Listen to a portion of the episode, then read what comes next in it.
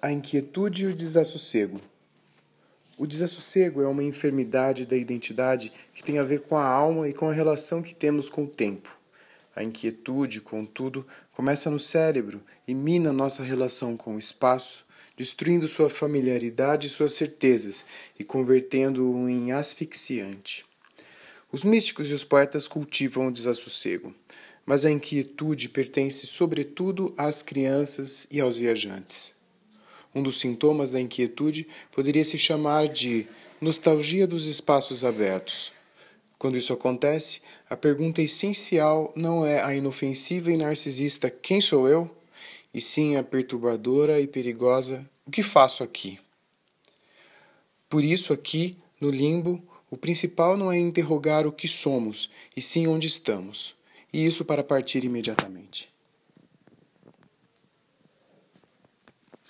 Jorge La Roça, 2016